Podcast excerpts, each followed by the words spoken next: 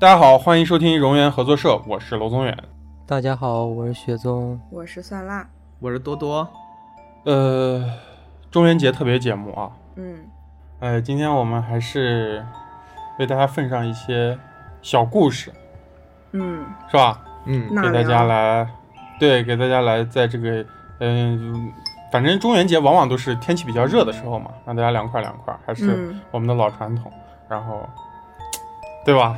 反正多了我们也就不说了，我们就上故事吧，因为今天故事比较丰富，嗯啊，时间紧，任务重，好不好？好，好啊，来，谁先来？我先来了，我先来了。来来啊，这个是我经常逛的一个豆瓣小组里头的嗯一、嗯一份儿投稿。嗯，啥灵异组啊？对，灵异组我经常逛，天天看啊。嗯然后这个这个，呃，咱们就以主人公主人公就叫楼主来这样说吧，OK 吗？楼主，楼主反正就以楼主来说，我的主人，楼主。然后这个这个事儿就是要从楼主小时候说起，嗯，就他的父亲，呃，他的父亲是个东北人，嗯呃，妈妈是个南方人。在他八岁的时候，就是自打记事的时候，他就在济南生活了。嗯，然后妈妈是一个开麻将馆的，独自带着他，呃，在济南生活。父亲经常出去出差，就一年可能都见不到几次。他跟他母亲的关系非常好，就是经常是看，呃，就是出去，呃，玩啊什么的。直到父亲回来的时候，有一次回来，嗯呃，他说要把他娘俩接去龙口烟台生活。然后当时的嗯理由，不远对，当时理由忘了。然后总之他妈妈是很不愿意，说不想去，然后说听这个楼主的。但楼主当时很小，然后又因为跟爸爸经常不见，所以爸爸基本上说啥的时候，他就非常听话，相当于，然后就欣然同意了。去了以后，大家住到了一个父亲的朋友的家里，嗯就这个是他之后生活的房子。他父亲的朋友说这间房子很便宜，而且很大，就是正正好适合你们刚来来呃过来那个叫什么过渡一下。呃，嗯，有事儿，对，但是后面很破旧，就他当时到了以后，觉得很破旧，但是总体来说还不错，离小学就不是很远。离海近，对。他们刚到的时候，就是相当于经济上比较缺钱，有一个房子已经对他们非常不错了。然后、嗯。这个房子第一眼进门儿就看到了一个，就是大门的正对面是客厅嘛，嗯。客厅的正对面是一面巨大的镜子。嗯。他说这个镜子足足有客厅那么大，嗯。然后嗯客厅的一面墙就是一个大镜子。然后他说他小时候特别喜欢就这个镜子嘛，因为觉得这个镜子是个蓝色的，然后能照出一些就那种自己正常不是一个这个肤色的这个自己，他就不害怕这个镜子。然后他搬，大家不是一起就是跟父母一起搬到这个房子里以后嘛，嗯。他不知道是不是因为这个刚搬家的这种心态啊，什么性格，整个家人都变得特别的暴躁，然后大家都特别意气用事。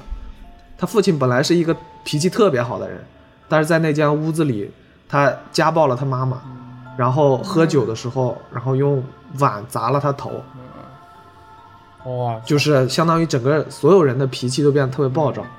然后嗯他把他妈妈给他奖励的买的一个笔记本电脑，有一次争吵的时候，就直接摔到地上，摔得粉碎。嗯他们家境是很一般的，他们觉得呃就是家境很一般，他不理解当时为什么做出了这种呃反应呗。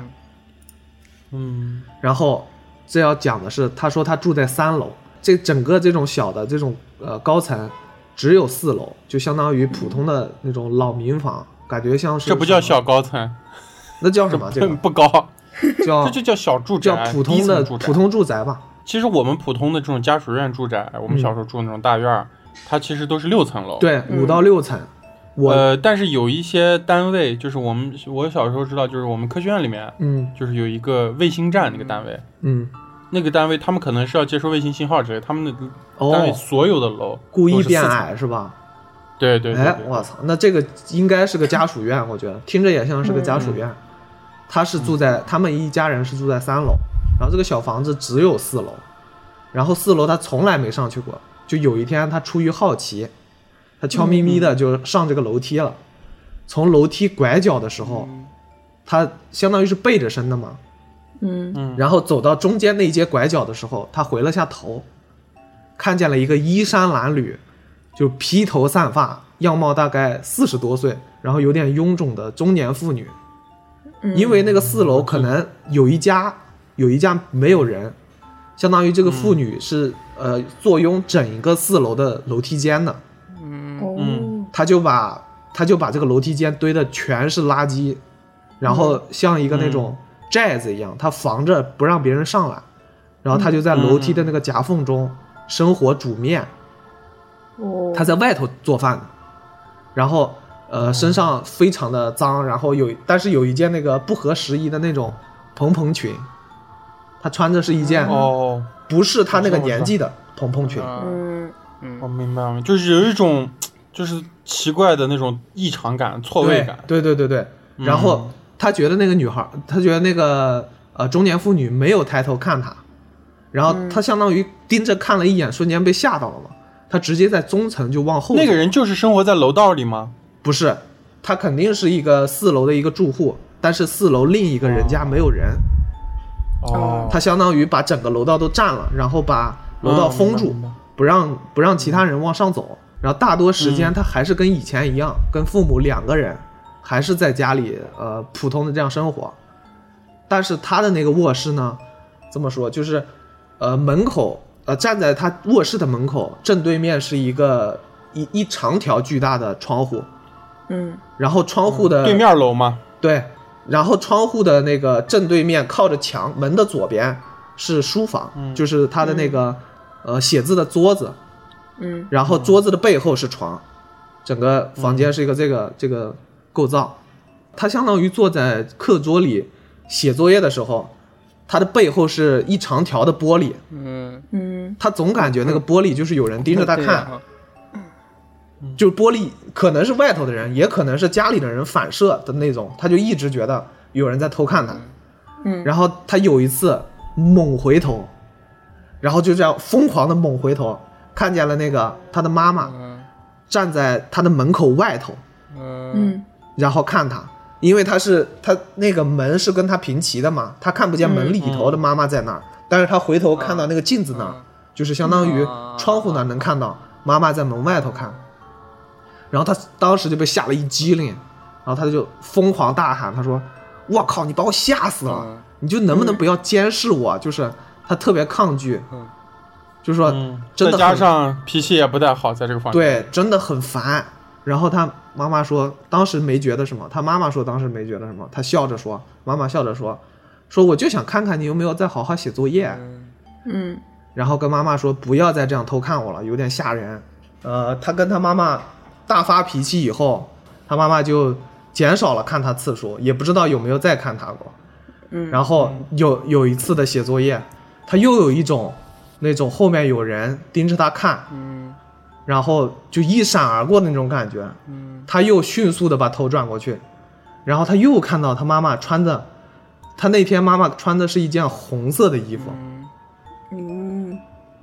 然后就在那个黑玻璃里，外头是晚上嘛，黑玻璃里有一个红色的剪影，嗯。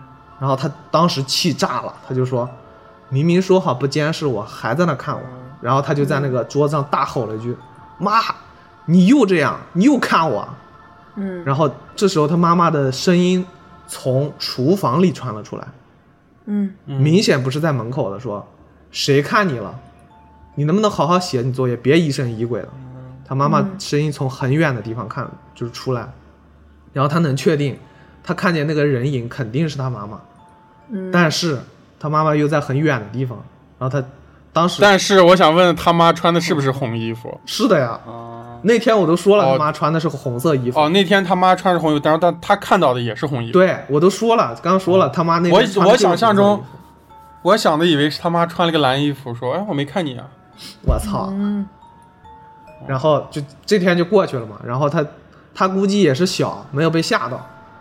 然后然后开始楼上发生了一件特别严重的事情，就有一天楼上他回来以后，他发现整个四楼的玻璃全爆了，开始往底下淌黑水。嗯嗯上面呃火灾了，哦，就是那个那家那家中年妇女那个人火灾了，嗯然后呃被被火烧过以后呢，就楼上他不是在楼梯间堆的也全是垃圾嘛，估计他就是自己用的那个方式用火方式不当，对，肯定是生活不太注意的。对，然后楼上又全是垃圾，烧完以后全是那种那种塑料味儿吧，就这么想，被烧焦的塑料，然后那个味道持续了半个月，然后一直还从玻璃上往下掉黑水。呃，自从这件事以后，那个他们的四楼被一个呃，之前不是被垃圾给抵住吗？他现在是四楼，呃，外那个估计是消防人员从他家里拿了一个拿了一个纯被烧焦的沙发，嗯。然后斜着抵在了那个楼道里，嗯相当于是不是横着底的，是整个斜着底。呃，毛骨悚然嘛，反正你上去看的话，全部都是黑的，然后又有一个沙发底的，怪异，特别怪异。然后所有的寂静岭。顶上全是黑的，开始往下淌水，然后把那个白色的墙给染黑。嗯，就自从那那次以后，他再也没有见过那个呃四楼的那个中年妇女。嗯，但是他们住的那个地方，相当于是一个呃小片区嘛，嗯这个人就不知道莫名其妙就消失了。然后他每次出去玩，在附近走路回来，各种小胡同、小角落都走过路。小孩喜欢玩嘛，但始终没有看到这个人的身影。就是他出了那件事以后，这个人明显肯定是也是没出事儿，不然肯定是会报道的。嗯，然后这个人也没人管他，然后他就消失了，相当于火灾发生之后的某一个夜里，他在写作业的时候，他这个人胆子比较大，他也喜欢看这种灵异的恐怖故事，然后他写完作业以后就窝在被窝里头，就相当于刷论坛各种，嗯。然后看那些小文章，然后天特别的晚嘛，然后他估计熬的熬了一会儿夜，嗯。家里都很安静，大概能听到那个时钟的走的声音。嗯小时候我感觉我们也都有这个记忆，就是时钟哒哒哒哒那个走的声音。对对对对对，半夜有时候家里安静的时候，对我们家就是那个墙上的挂钟，哎，对，那就个秒只能听见那个声音。然后他在看这个这种网页看的入迷的时候，他听到了一个呼吸声，啊，就就像在 就是呼吸声一定是在很近喘才能听到。对在喘，嗯然后这个方位在他房间的门口。我操，说的我鸡皮疙瘩起来。就是 他在床上躺着呢，他只要抬着头往右下角看，就是那个门口。嗯。然后他又有一个习惯，家里因为人少嘛，只有妈妈跟他，他俩睡觉的时候都不爱关门，啊。嗯，然后他就以为是妈妈的呼吸声，然后突然那个呼吸声就就可能有些许的靠近，嗯。然后他开始仔细的听这个呼吸声，本来就只有本来就特别安静，然后又只有钟表，但是我我但是我觉得一个事情啊，就是，你你跟家人生活的时间久了，呼吸和脚步你都能听出来是谁。对对，我就是这种感觉。我我们家每次我小时候在家暑假在家偷偷看电视不学习的时候，啊。只要楼道里一响哎对，就就想到瞬间，我能判断出来是我家邻居还是我爸还是我妈。对对对对对，啊。这个这个真的是非常的。然后他就听着这个呼吸声，他只注意到这个呼吸声以后，他而且呼吸声其实是呼吸声多多少少会带一些这个人的音色出来。对。呼吸声是比脚步声更好判断是不是对对对，你认识的人的。而且正常的呼吸声不可能有这么大，正常人睡觉的时候，嗯。然后他听到这个声音越来越大，他可能脑海中只注意到这个声音，他起初觉得他是在门口，他肯定也把手机给吸了屏了，然后紧张的他蒙在被子里嘛，紧张的只只开始听这个呼吸声，然后他感觉这个呼吸声走过了房门，往里头走了。嗯然后嗯站在他的床角，也就是他脚正对的前方。嗯然后他又开始，他觉得可能真的是他妈，嗯觉得要要突击一下，就是看你到底睡没睡觉。我小时候也经常哎，会这样，别了吧，我操！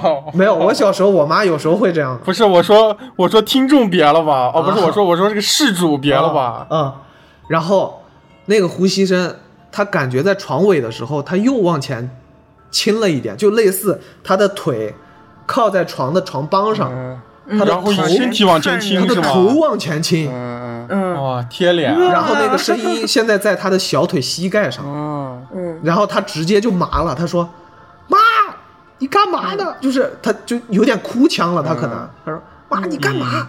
然后掀开被子的时候，什么都没有。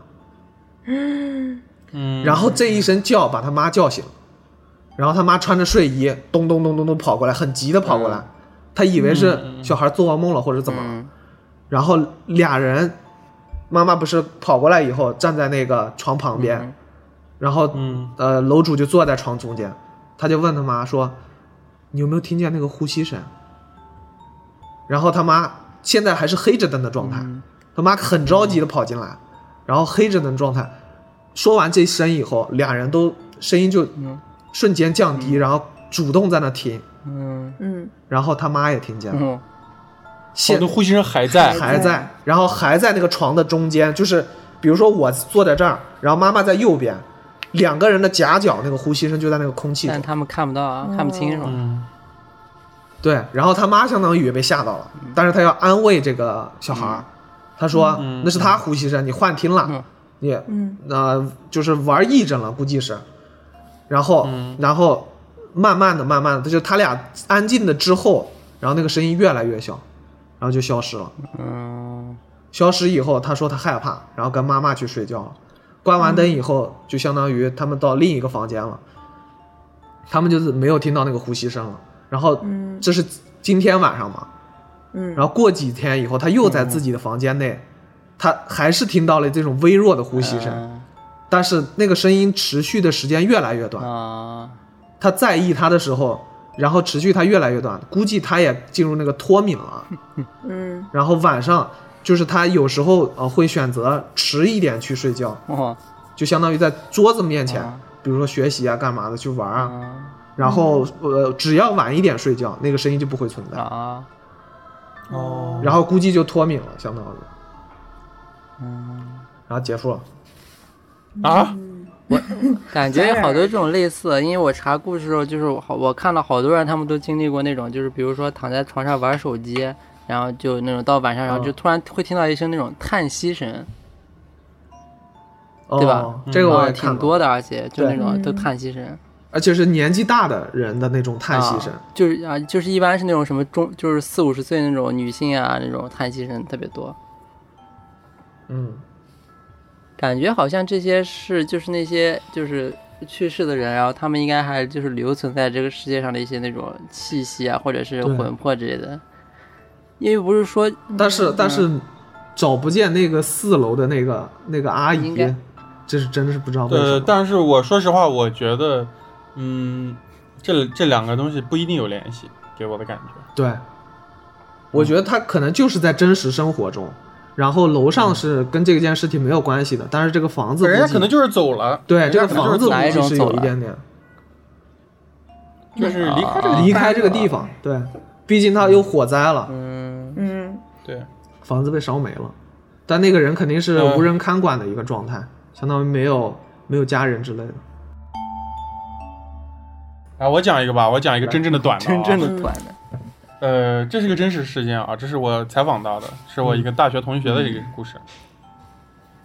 然后我这个大学同学呢，今天有两个他的故事啊。第一个，我们先讲一个短一点的。嗯这个故事发生在一个特别牛逼的时候，这个故事发生在二零一三年的大年三十。嗯嗯嗯然后我这个大学同学呢，他家是东北人，啊，就是迁迁移了，相当于嗯他们整个一家族从他奶奶辈儿开始，一直到他们就孙子辈儿，整个一个大家族，他们迁到江苏的南通。嗯呃，然后这个故事呢，就是发生在江苏南通的故事。这一年过年的时候呢，他们家人全部都聚在一起。一个大家族聚在一起的时候呢，孩子肯定就多。嗯大年三十这天晚上呢，他就带着他的四个弟弟嗯去压马路，因为小孩儿嘛，他不像大人准备年夜饭、打牌、抽烟，嗯对吧？嗯那小孩儿就肯定是，对吧？像二零一三年的时候，春晚也不那么好看了、啊。嗯。所以他们几个小孩就出去放放炮，然后压压马路，嗯转一转，然后想着那个十二点，然后大家在一块儿回家吃饺子嘛，嗯。就是走一会儿跑一会儿吧，其实就小孩嘛，然后放放炮啥的，就是没有离开小区太远。嗯。但是小区外面其实已经就是马路了，嗯。但是他们其实就一直绕着小区在玩。嗯。刚开始路上还是有点人，你可以熙熙攘攘看到一些人，可能是有一些工作呀什么原因就开始往家回了，你知道吧？可能到家比较晚的人，就是人家回家了以后，慢慢的他们再玩一会儿，越来越靠近十二点的时候，嗯。马路上就没人了，嗯。嗯。慢慢就剩他们几个小孩儿，然后还有昏黄的路灯，马路上空空荡荡的吧，再加上那时候他也没成年，他也就是个十六七十七岁吧，啊。好像是那时候。嗯，按我的年龄算，那时候也就差不多十七岁左右。然后他那几个弟弟就更更小了啊，十四五岁，剩最小的才七八岁的样子。然后他们就开始琢磨，是不是该回家了啊？然后马路上呢，其实也不是那么的明亮，嗯嗯嗯还是刚刚我们说的，就是那种昏黄的路灯嘛，隐约的可以看到每个灯亮的周围一点点范围，嗯，你知道吧？因为大家其实知道，这个大年三十的街上是没人是真的很空荡的，对，是没啥对人的对对，都在大家都是在家里，对对，你可能商店也全一进居民，对你可能一进居民居民楼，那楼里面很热闹，每家每户都是炒菜做饭的，但是路上肯定是很空的。对，哎呀，看电视也确实是没啥意思。嗯嗯然后他们就觉得，哎呀，在外面再跑一跑吧，嗯再转一转。然后这几个小孩呢，他们就开始跑，然后是前前后后的，你知道吧？然后我这个大学同学呢是在最后一个，嗯然后那几个小孩可能也就跑在前面。那你姐姐她她是作为里面最大的孩子她就跟在后面。然后走着走着呢，就是他有个弟弟突然跑回来，跟他姐说：“姐，前面有钱。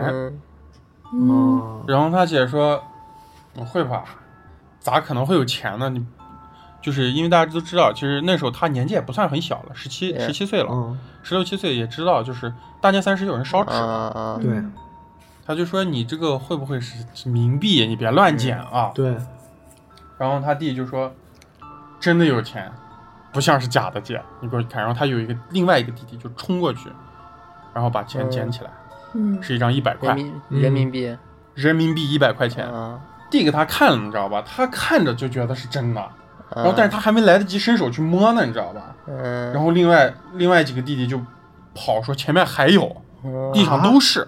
嗯然后他想了，还有这种好事呢啊！啊然后他几个弟就马上，对他他几个弟弟马上过去就就要捡，你知道吧？抢是吧？相当于嗯对，然后他就赶紧跑过去看，然后他就觉得有一幕，当时就觉得非常诡异的一幕，嗯就是刚才我们提到，就路边有昏黄的路灯，嗯嗯在一个路灯的正下方的路岩石旁边，嗯就是挨着路岩石放了一摞一百块，啊就是从银行取出来的那种方方正正的嗯扎好的一百块。嗯大家可能见过，就什么银行取出来那一万块钱那种，它会整齐、绑着的很新，。对，它会绑着的。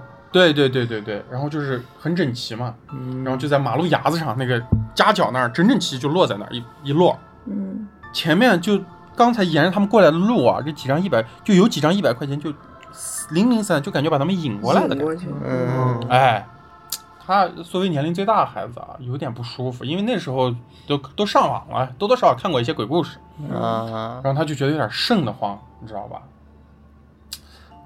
他就觉得这应该不是钱。不是真的钱。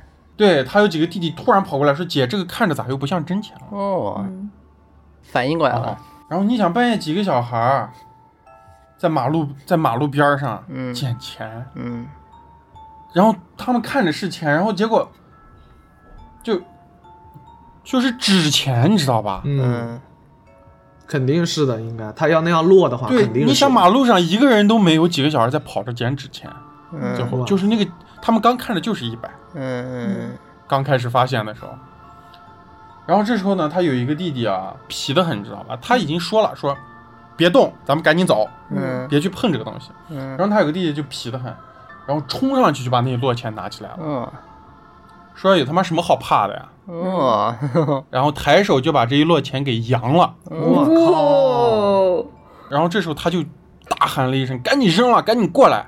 然后他就给我讲，他那一秒，那个钱落下来那几秒钟，在他感觉所有的时间都是正常在流动，只有那些落下来的钱和他刚才扬钱的那个弟弟变成了慢动作，嗯哇。嗯，然后他的那个弟弟在扭，你就把钱扬了以后，在那个随着钱下落，在扭动自己的身体，特别高兴。哦，嗯，哇，暂时慢动啊。当时作，对，当时我当时我脑子里想象是那个廖凡，啊，然后伴配乐是那个那个叫什么漠河舞厅，嗯 然后惊人的一幕就发生了。啊，嗯这个钱落在地上之后呢，非常整齐的在他这个扭身体的弟弟的身边画了一个正圆，嗯把他弟弟箍在了里面。哦，哇靠！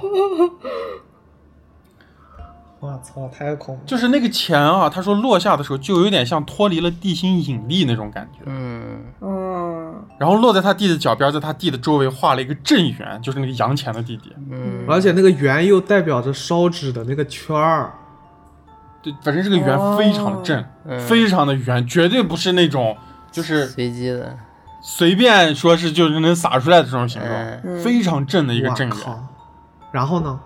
然后他就拉着这几个弟弟往家跑。嗯他给我讲的时候，他说：“你知道什么概念吗？”他说：“这个圆就像是孙悟空在唐僧身边画的那个圆一样。嗯嗯嗯当时都没事儿，这个弟弟。然后隔了一段时间，他说开学了之后，他这个弟弟就开始抽风，嗯，就是发羊癫疯、口吐白沫。嗯他妈去带他各大医院去看，都是正常的，一点问题都没有，肯定是都是对正常的他说跑了很对，跑了很多家医院，然后甚至有医生问这个弟弟说：“你这个是不是就是实在是不想上学啊？”哼哼哼哼哦，装的编的，对。最后他们几个把过年的时候这个事儿告诉家里，嗯。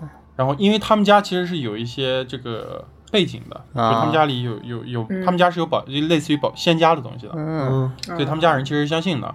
然后他嗯们家人就赶紧去找了师傅去破了这个事儿。然后这个师傅呢，就是说其实是你动了人家的钱，人家就是对你施加一个小小的惩罚对啊，惩罚啊。本身这个事儿不太严重那，还行，但是呢，对，但是呢，你想这个事儿，是这个东西把他们引过去的呀。哦嗯也是，在我看来是这样的。然后他他们到现在还经常嘲笑，就这件事儿嘲笑他弟弟。嗯嗯，但是这个事儿就基本上就是这样就过去了，嗯，哇，他弟今后估计也画要地为牢。也要相信了，他弟。嗯，他弟现在非常乖，对 我在肯定对这种事情是觉得，敬畏。嗯，嗯，他不是把他们引过去嘛，然后但是后面那个、他们那个保家仙又给他说就是小惩罚，我觉得可能可能本意应该不是那个就是小惩罚，可能就是故意把他们引过去，但是因为他们反应过来了，如果没反应，本来本意我觉得可能是想抓替身。嗯，或者是那种，啊你想，嗯，你想，如果是一个今天如果是一个孩子去了，对，就没了，哦，如果不是四个孩子，没人劝是吧？劝不动了，啊，就就没了呀，嗯，哦，皮的那个就没了，估计。对啊，他可能是因为把钱扬了，所以说还惩罚比较轻。他要是拿走了，可能就扬钱的这个动作是不是他弟弟自己做出来的都不好说。哦，哎呦，嗯难受死了，听着。嗯，我所以我觉得那个保家仙可能是那种安慰他们，就说轻了，你知道吗？哦，他们他们这个事儿不是仙家给看的，哦，是他们外面找人给看的。嗯，嗯，我估计可能说，就是因为可能都过去了，所以就说的轻一点儿，就是也心里安慰一下。嗯，就别想了啊。啊，对对啊对对有可能对，反正也破了，是吧？嗯，嗯，哎，保家仙能能从东北带到江苏吗？呃，据说是出马不过山海关嘛，但是不好说。有有听说有很厉害的，可以是可以过来的。哦，嗯，他们说如果能在山海关以南给人家看事儿的仙家，那都很牛。就是萨满啊，嗯那就是特别厉害。就是贼厉害的啊。嗯嗯，就是零二年左右，比较早的一个事情了。嗯啊，就是他说他也记得不是很清楚了，因为当时大概是上小学二年级，就零二年左右。然后在那个大年三十的时候，然后他们一家人去他们就是那个三婶家里吃那个团圆饭。嗯小时候住的都是那种就是老式的单元楼，就一共就只有四层的那种。嗯，然后他家和他爷爷家就是住在一起，然后他三叔家在四楼，然后他就感觉不太喜欢那个地方，因为就是那种采光又不好，然后卧室又是那种又冷又暗，就那种可以想象到那种老式住宅楼嘛，灯光又有点昏暗那样的外感觉。面外面再外面再弄几棵树，彻底把光线挡死。嗯，然后就是到下午六七点左右，然后他就在楼下玩儿，然后他妈就从家里出来，然后把门锁好，然后说就是就是我你玩儿，然后我到时候叫你再上来，然后我们八点钟吃午饭。他们要去那个三婶家嘛，所以他妈就先出去了。啊，他说好，然后就感觉就是过了很长时间，然后天黑透了，就也没有人叫他吃饭。八点估计，嗯、差不天都应该早都黑了。然后就是还好有路灯，然后他也玩儿特别累了，他就想那我还是上去吃饭吧。然后这个时候就是来了一个男孩子，嗯然后他他说记不太清楚他的样子了，然后年龄不大，应该是五六年级的样子，就是比楼稍微大一点点。然后他说说、小孩儿就是把你那个玩具让我看一看，要玩他手上那种就是红外线灯，你们小时候应该都有玩过，就那种真的照嗯照对面家射对面楼上的 啊，照别人脸，对，可以射对面楼上特。别缺德，就是给就是给他玩，就是刚给到他手里，然后那个人就直接跑掉了，就感觉感觉像抢东西的那种。嗯，想到了，然后呢？然后他，然后他说这是他人生中第一次被人抢东西，然后他就赶紧去追嘛。嗯。然后他是在最后一个就是转弯的时候，就一直追追到一个转弯的时候，然后就就追丢了就，然后他就开始哭，然后又哭了一段时间，然后他就说那就回家吃饭吧，那也没办法了嘛。然后他又他又走走了一段路又回去，回到自己家的楼下，然后这个时候他发现一个细节，就是回到家楼下的时候，然后他就那种鬼使神差的去敲了一下自己家的门，但本来他们家就没有没有人嘛，他他妈也给他说的就是嗯我们三婶家里吃饭嘛，然后他就但是不知道怎么回事，他就去敲一下自己家的门，然后发现就是没有人嘛，肯定也没有人，然后他就想那大家都在三婶家准备吃饭，然后那我就去三婶家里，然后他就去上楼，嗯。然后就上楼去敲三婶家的门。三婶家楼在四楼嘛，最开始说了，然后楼道那个灯就很昏暗，然后他就嗯慢慢的走，走到三婶家的门，但是他感觉这个过程走了特别久，但其实嗯。就可能一瞬间应该就到了，但是他印象中感觉走了很长时间，不不知道是因为就是难过还是怎么样，然后他就敲了敲门，然后他刚敲门的一瞬间，然后门就开了，嗯。然后他就发现是他妈，然后他妈就是这个时候把头发就是盘起来了，就是跟他妈就是下午出门的时候是不一样的一个发型。嗯。嗯。嗯。然后他就扑到他妈里怀里，然后就开始哭，然后就说玩具被人抢了怎么样，然后他妈就哄了一下他，然后就拉着他进屋，然后这个时候他突然发现就是屋里面有些不对劲，怎么说？屋里哪里不对劲了？他发现？就是就是三婶家的那个客厅啊，本来就是是嗯白灯，嗯。但是那啊片就是是变成黄灯了，嗯。哦，啊，嗯，而且就是家里面就只开了客厅的灯，嗯，就那种特别黄，然后特别昏暗的那种感觉。嗯。嗯。然后他就问他爸，他说就怎么不开别的？灯？然后他爸就突然用那种很凶的口气跟他说，就是小孩子别多管闲事儿。然后他就感觉一瞬间感觉特别陌生，因为就是嗯他爸就是就是从来没有凶过他，其实。嗯。啊，他一瞬间感觉这个人可能就是不是我爸，嗯。嗯，嗯，被换了，然后他就感觉特别委屈，然后他又开始哭，然后然后哭了之后，然后突然他然后他就 想起了一件就是发现了一幕让他至今就想起来还会就是感到特别恐怖的一件事情，就是。嗯。就是他一哭起来之后，就原本就是在那里就是吵闹的，因为过年嘛，大家都聊天，就就能吵闹的家里人，突然一下全都停止了交流。我靠，这不会要看他吧？啊，然后就就包括他的父母，然后所有人的一瞬间就齐刷刷的看向他，我嗯操！嗯，然后每个人都是那种面无表情，然后就伴着那种黄色昏暗的灯，他就一瞬间就愣到那里了，就被就被吓住了。嗯然后又过了好段好长一段时间，然后他妈就给他说，那就吃饭吧，就说三个字，吃饭吧，就那种嗯很淡然的。然后他就他就慢慢的才就是恢复了一下，缓了过来，然后他就那种坐在那个椅子上，然后开始愣神，就嗯。就有点那失神了嘛，也不知道怎么回事，就各种都不对劲嘛。嗯。然后有理，啊，然后这个时候他就开始就是准备就是看电视嘛，有客厅嘛那种，然后他就坐在那里，然后他就就想看电视，然后他突然注意到了电视，电视上就放的是一片雪花，哇。嗯嗯嗯。一群人全在看这个是吧？嗯。然后他就他就问他妈，他说妈就是怎么没节目啊？他妈就那种冷冰冰的跟他说说电视坏了，坏然后就是嗯，然后真就是在低头吃饭，他爸然后又那种这绝对不是他家，啊、嗯然后就低头吃饭，他爸，然后又那种瞪了他一眼，就特别凶狠那种，就是跟他爸就是不一样的那种感觉。嗯然后他，然后他就觉得，他就一瞬间觉得这个绝对不是我爸，嗯啊、嗯就彻底反应过来了。然后他就他就赶紧给他妈说，他说妈，就是我玩具放到楼下了，我要去取一下。嗯嗯，哦，还蛮聪明的。啊、然后呢？然后他妈就给他说，他说这么黑，就是让你的就是那个一个哥哥陪你去吧。嗯那就这样。哦，还要派一个人。然后他就他就赶紧说，鬼，这个这个故事，这故事就叫鬼传销。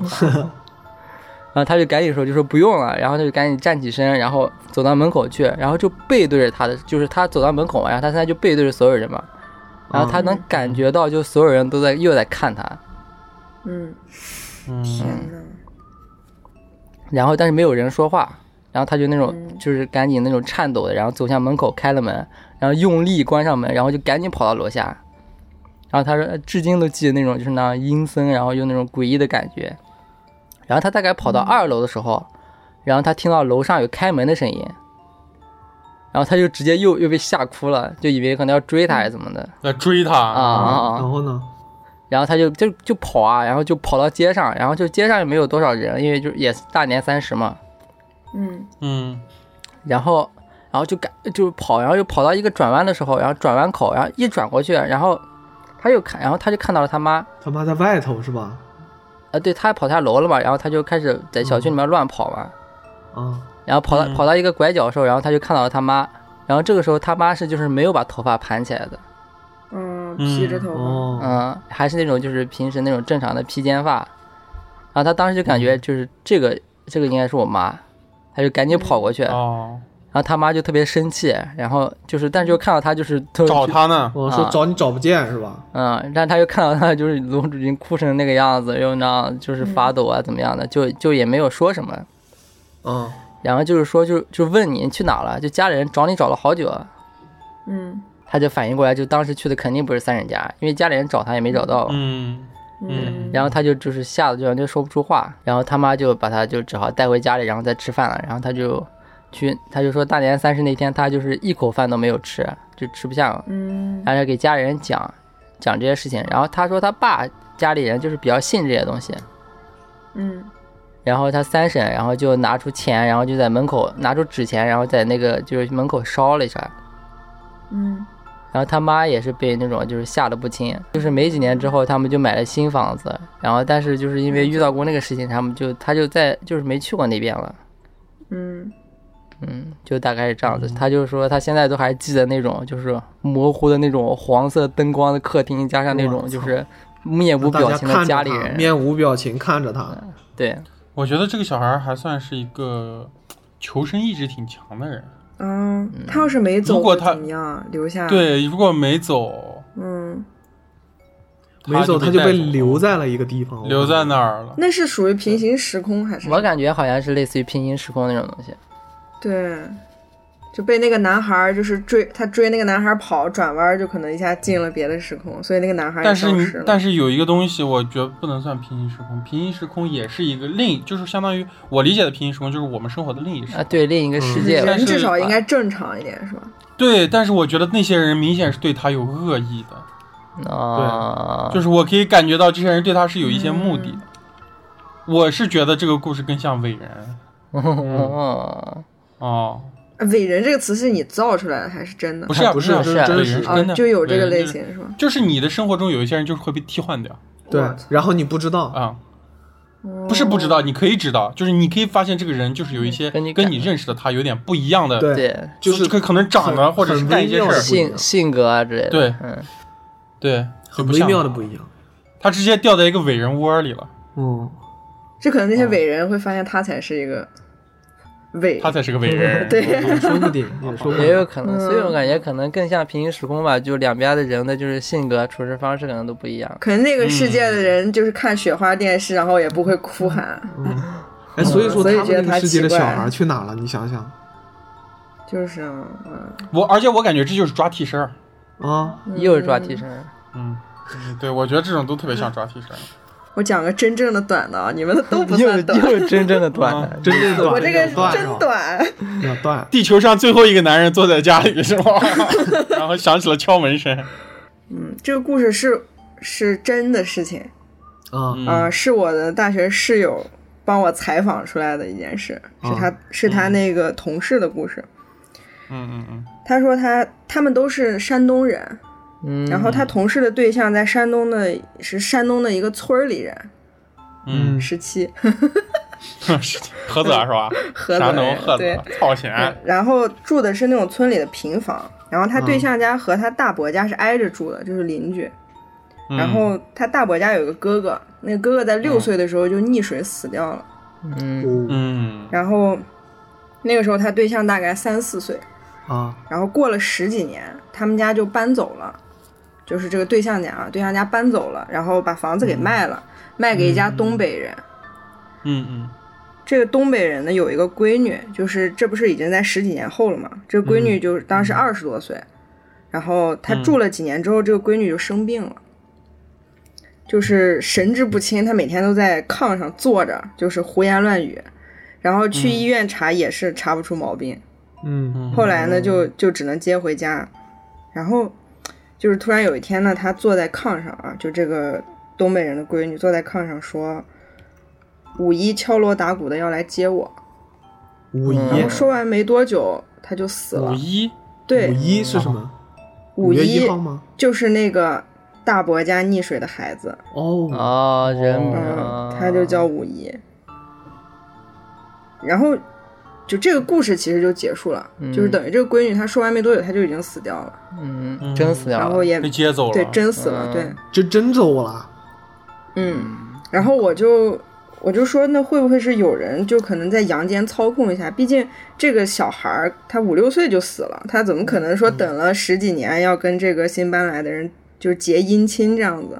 嗯，哦，对吧应该是嗯敲锣打鼓啊！哎，有可能啊，你这么一说，嗯嗯全是人为操作的，有一点。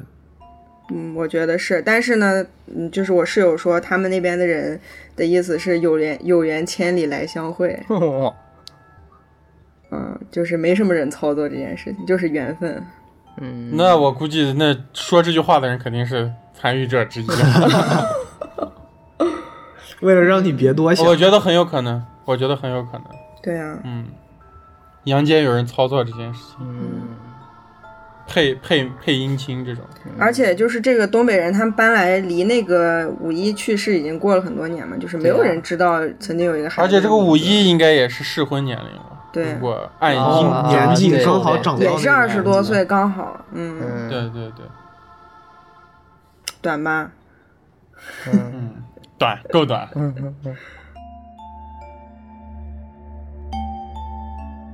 我的一个也是我一个同学的啊，就是我的一个初中同学，嗯。然后也是我的健身教练啊。嗯。嗯 然后他的一个故事，就是这个故事是发生在他大三暑假的。嗯。嗯。嗯，他暑假的时候在外面实习，因为我不知道大家有没有经历啊，我们学校其实也是他这种情况，嗯，就是我们学校每年就是一放暑假前呢，就是辅导员会来统计一下，就是说今年谁不回家。哦，有。啊？你们如果不回家要住到学校宿舍里的话，有有。就是学校会来统计一下，然后会把你们安排到，把所有人安排到一栋对里面。对对对对。对对。啊，因为其实方便学校管理，学校是有人值班的嘛。对。对，可能再加上可能有一些时候就是，呃，当学生都一回家，可能学校就把这嗯其他几栋正常的楼没人了嘛，就把什么水电都关掉了。对。嗯。啊，所以他会让学生住到一栋楼。然后当时他们也是类似于这样一个情况吧，他刚好为了方便呢，他就跟他一个学妹住在一个宿舍，嗯。嗯然后那个宿舍呢刚好就他们两个人，嗯。呃，他学妹的这个，他跟他学妹住的这个宿舍呢在二楼，然后他有几天呢就是实习就特别晚，你知道吧？嗯。嗯。然后特别忙，回来就特别晚。他们因为是住在住在学校宿舍，所以其实即使是暑假也还是有宵禁的，啊，对你知道吧？对对，就是对。对到点你得回来。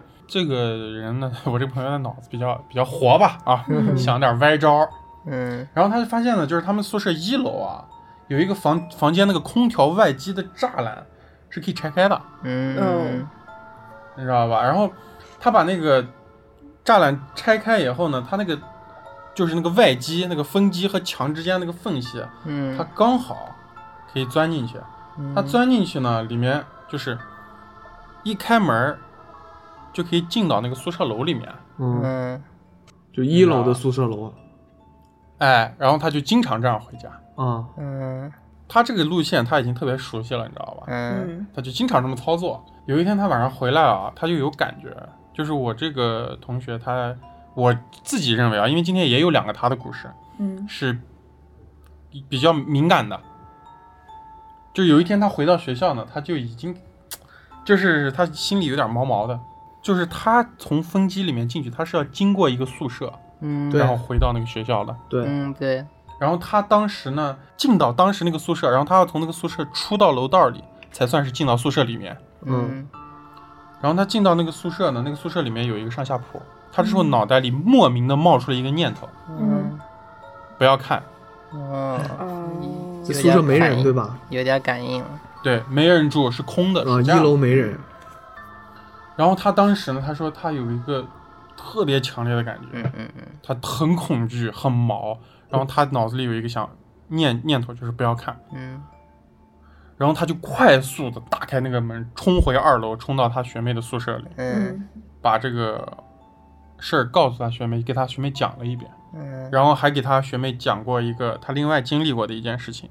他另外经历的这个事情呢，就是他另一个故事，等会儿我们会讲啊。嗯嗯，然后给他学妹讲过一遍以后呢，他学妹听完也害怕了，肯定，然后他学妹对他说：“说你看一下咱俩的微信。”嗯。嗯他打开他们俩微信的聊天记录，他们俩就正常的还在聊，就是啊、他晚上到了吃啥之类的，嗯。就是开玩笑的话。然后突然，他看到就是有一有一个时段，他给他学妹发了一句话，嗯。嗯他推算了这个时段刚好就是他在过那间宿舍的时间，他那时候根本没拿，他那时候根本没有时间拿手机，对啊。最害怕的时候，对啊，嗯。对，他跟他的手机给他学妹发了一句话，在微信的界面里。你下来，发了三发了三个字，嗯，吓死你。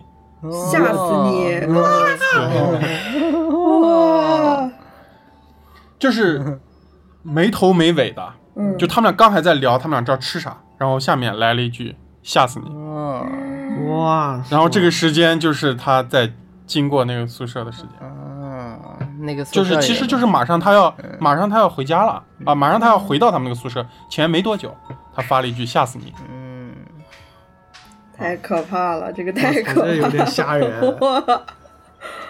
他说那天晚上他跟他这个学妹是两个人抱着睡的，不过感觉那个宿舍里的那个东西好像恶意也不是那么大，感觉吓死你好像也不是那种就是特别凶恶的那种对，语气嗯。它有点像调戏你们那种感觉。有点那种捣蛋鬼那种感觉。嗯，哇，那你想象一下，那个这个宿舍的万一一直有人在看着他经过呢？对啊你想过这个画面没？每一天晚上，就是啊每一天晚上，对啊，每一天晚上都在看着他经过，嗯但是我这个朋友他是有感觉的，说不定那天晚上刚好这个东西就不是这个宿舍的东西，刚好就路过呢，哦他休也也有可能，嗯啊、对，这么个事儿。我操！呃，这个故事是我看的一个帖子的一个回复，我觉得这个、哦这个回复比那个整个帖子都恐怖。嗯 就他就他就简简单单加了就是两段话，他写出了一个巨恐怖的感觉，就是哦他之前住的一个公寓，他遇到过一件事情，就是一直困惑他。公寓的那个房子不是四周的吗？都有的吗？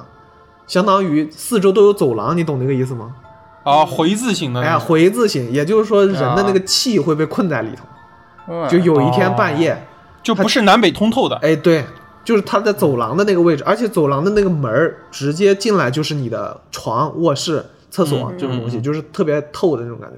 就有一天半夜，他听见一个清晰的一个女声在叫一个叠词的那个名字，嗯。但是多多，我操，太恐怖了！就他就他就能知道这是个叠词，但是他死活想不起来叠词是什么。咱们就就就叫就叫多多吧。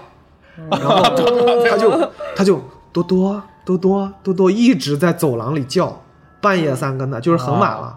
然后他被这个声音叫醒了，他好像在就可能这个多多是一只猫或者狗，他好像在寻找这个应该是条狗。看不管。然后他第一个反应就是这样的嘛，就是正常的开开门在那叫多多，肯定是一只宠物之类的，晚上跑出去了，嗯。开门干嘛跑出去了？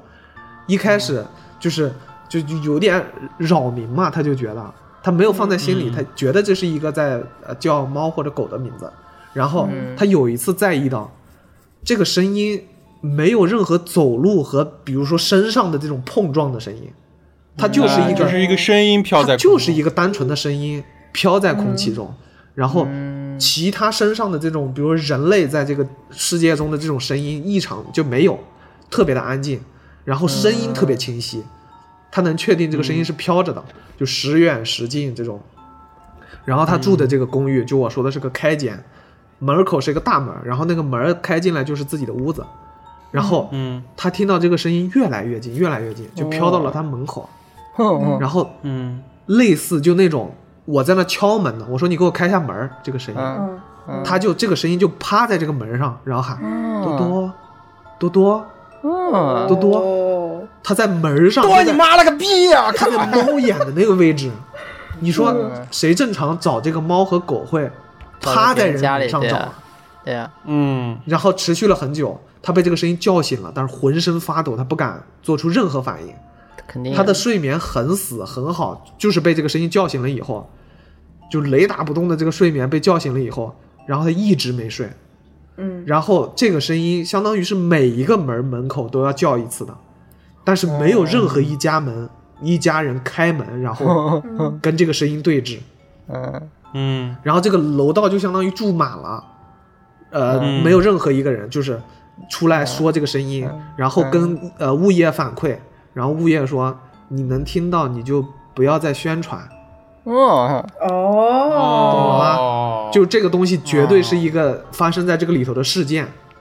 嗯。他说呃大家都能听到，都没有做反应的，你就不要做反应，不要开门 就就行了，你就听着这个声音就行了，然后你就听着就行了就没了，就没了，嗯。太恐怖了这个声音。就物业知道，知道，对，嗯就整个楼肯整个楼层可能都有，不并不是他这一层，我觉得，嗯，地缚灵嘛，嗯，你在每个故事后面都能蹦出来一个这种学名，然后你看它是大师它又是一个啊，它又是一个回字形的这个房子嗯，它出去。旋着啊，对，它不好出去。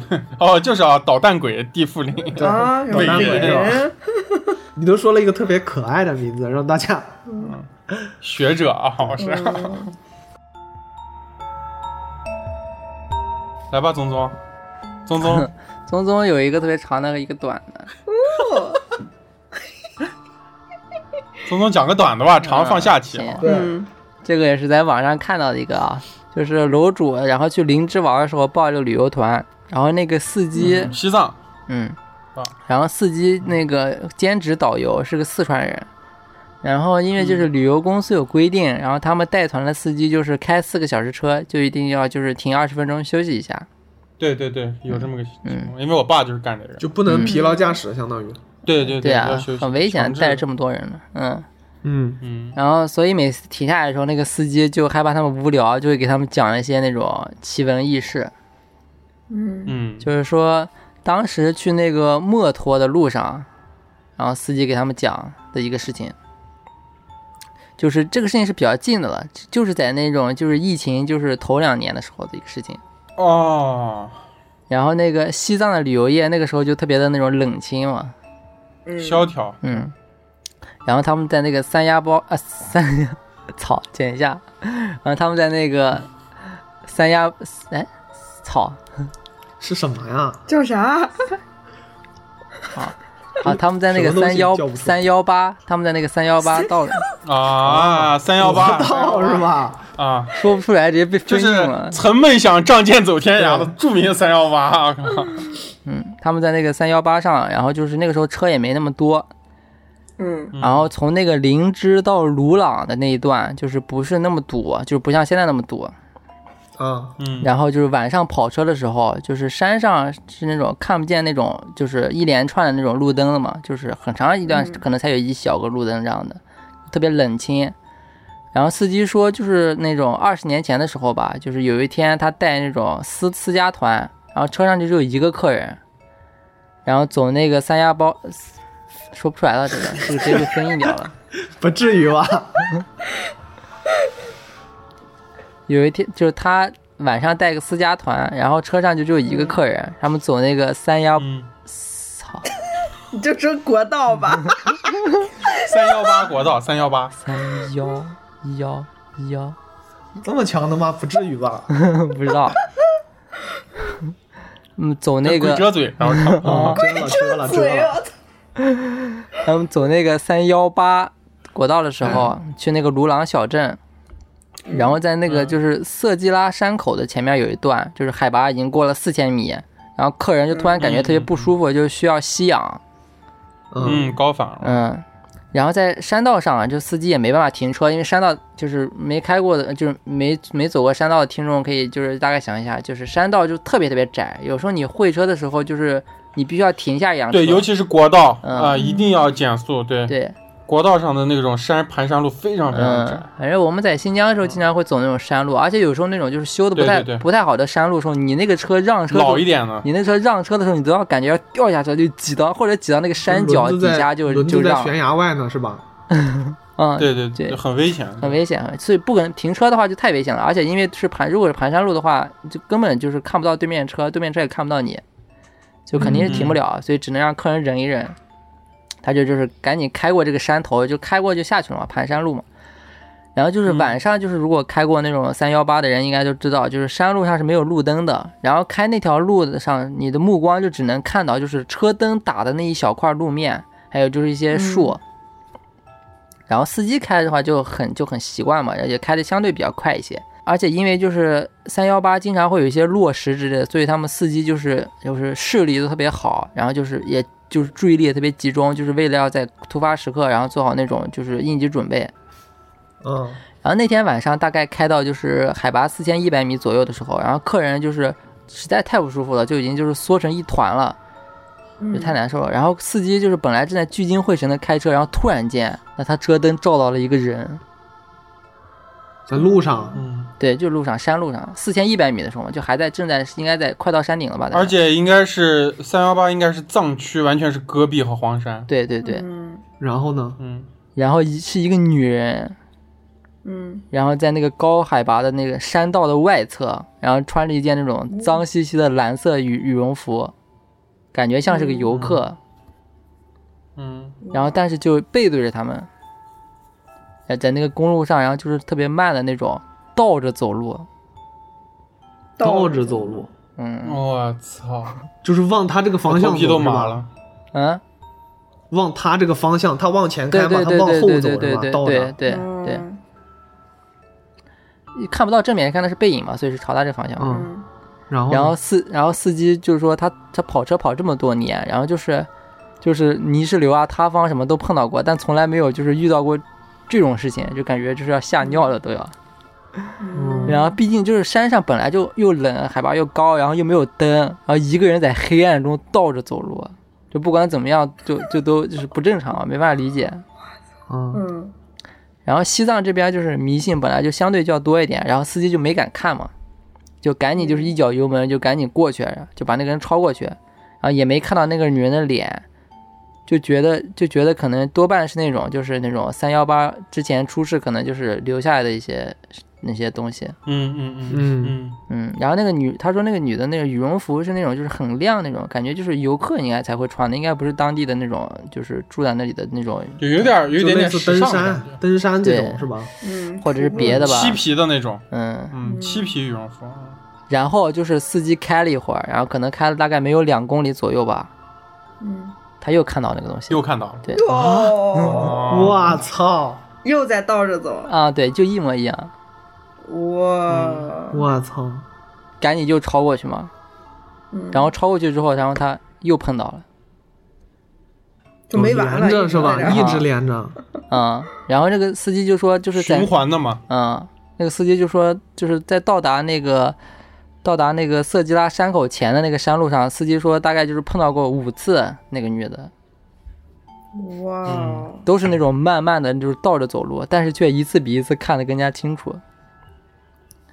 然后就是一开结果始，第六次看到他，第六次看到他的时候，他在正着走，他在车上，看到脸，车啊，看到脸了，我操，然后一开始的时候，那个司机就看到他身上的羽绒服，就只看到他身上羽绒服还有那种黑色的裤子，而到了就是嗯最后一次看到的时候，就已经就是看到侧脸了。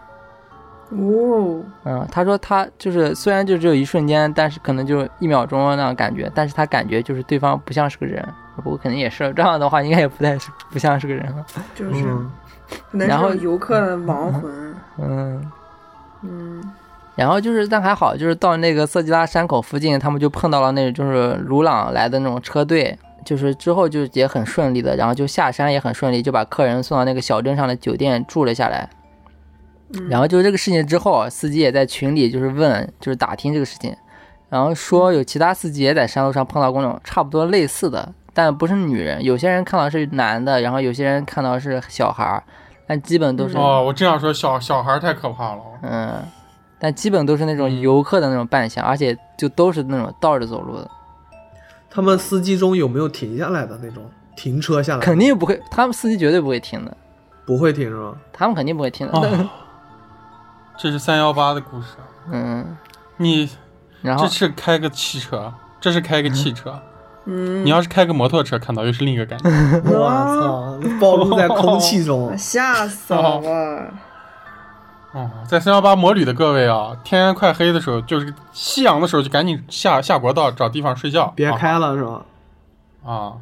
然后还有就是最后最后这个事情已经事情已经就完了，然后但是就是嗯司机说到这儿，然后就是感觉还有那种就是听说他的故事虽然讲完了，但是还有一点那种意犹未尽的感觉。他就说就是那个嗯就楼主就问了一下，他就说就是这么多人就看到过，就有没有人就是看到过这个东西脸，嗯就到底长啥样？